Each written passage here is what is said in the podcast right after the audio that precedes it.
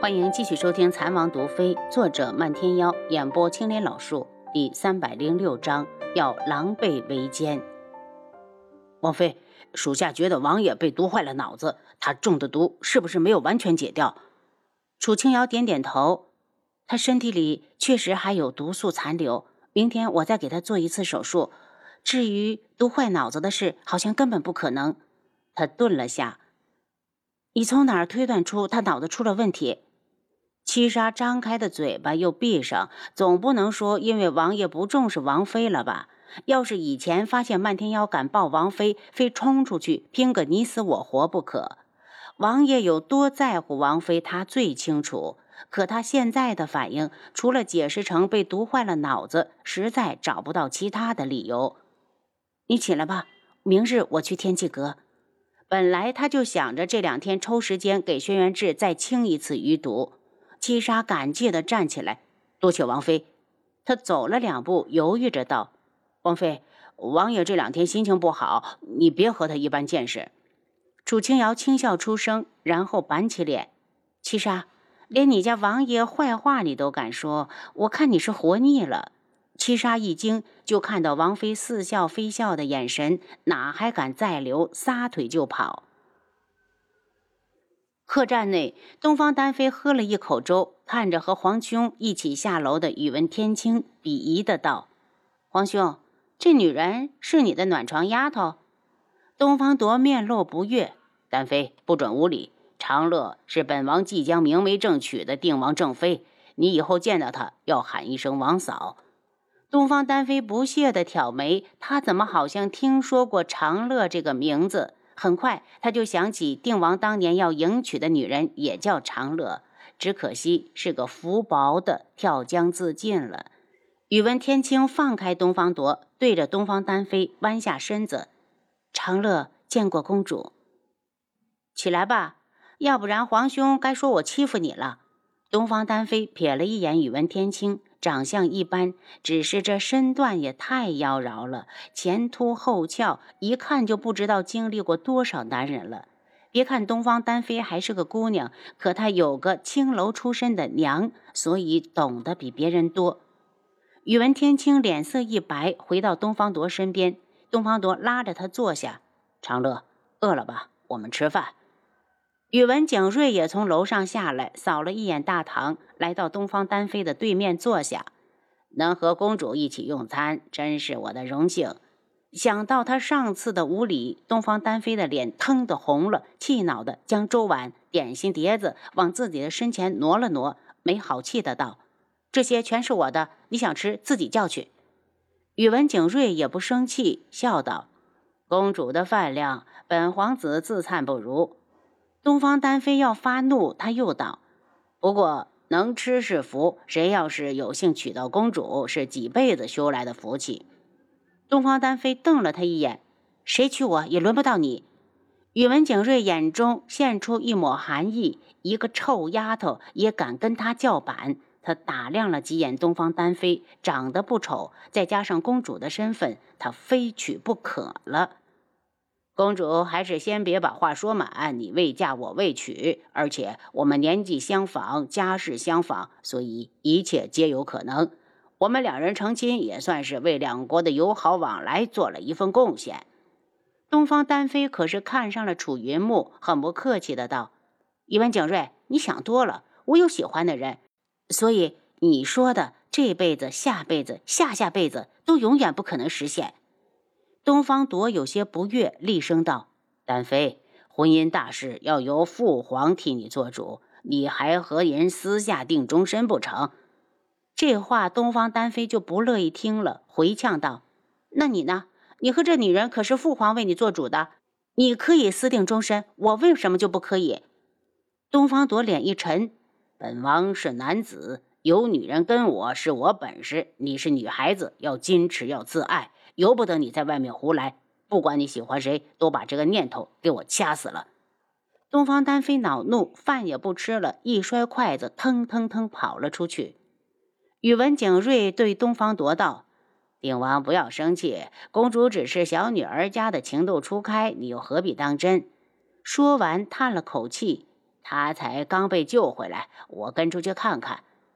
宇文天青看着完全陌生的宇文景睿，猜到他定是打东方丹飞的主意，身子没由来的抖了一下。东方夺道：“是穿的少了吗？来人，去房里给小姐拿件披风。”披风拿来后，他亲手给宇文天青披上。宇文天青抓住他的手：“王爷，我看他是想打公主的主意，还是让公主离他远点吧。”东方夺轻笑：“长乐。”东方丹飞想嫁给谁，本王都不会干涉。对于这件事，他是乐见其成的。两国联姻可是互利的局面。宇文天青不好再说什么，而是靠到他的怀里，温柔的道：“王爷，我们什么时候回去？”长乐，本王现在是归心似箭，你放心，这两天就走。回去后，本王就去和父皇说要娶你进门。东方朵吻了吻他的发丝。宇文天青一阵激动，眼中是浓得化不开的甜蜜。可他很快就冷静下来，苦笑道：“王爷有这个心，长乐就知足了。可长乐身后没有显赫的家世，根本帮不上王爷。王爷还是把正妃的位置留给那些权臣之女。长乐只求能陪在王爷身边，并不会贪求太多。”他眼眶泛着晶莹，其实心里最在意的是自己的过往。她爱眼前的这个男人，爱到要为他生，为他死。越是这样，她越是不能安心理得的接受正妃的位置，因为他不配。见他如此懂事，东方铎更是觉得自己捡到了个宝，承诺道：“本王一身的武功，用不着靠女人来维系自己的地位。本王此生只要长乐一人。”东方丹飞一跑出客栈，就被守在附近的侍卫发现。侍卫在后面跟了一会儿，刚要出手捉人，宇文景睿就来了。侍卫想回去给郡主报信，却觉得脑后一疼，砰的一声倒地身亡。月泽踢了他一脚，才不满地拿出一瓶腐蚀性极强的药水倒下来，很快尸体就化成了一滩黄水。宇文景睿跟着东方丹飞在街上闲逛，忽然看到贺兰溪从这边路过。东方丹飞快速的躲到树后，眼中是惊人的恨意。他这一愣，这两人有仇。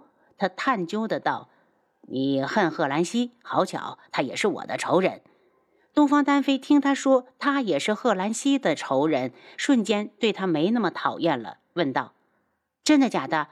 你不会是骗我的吧？”“我骗你干嘛？”天穹和苍隼国关系如何？你很清楚。他的父亲杀了我苍隼国多少人？这笔账总要有个人跟他清算。宇文景睿直接扯到了两国之间的仇恨上。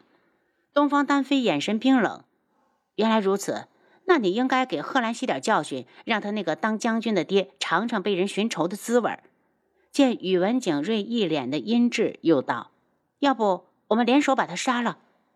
宇文景睿没有想到这女人这么狠，看来和他是同一路人，冷声道：“那你那么恨他，因为什么？”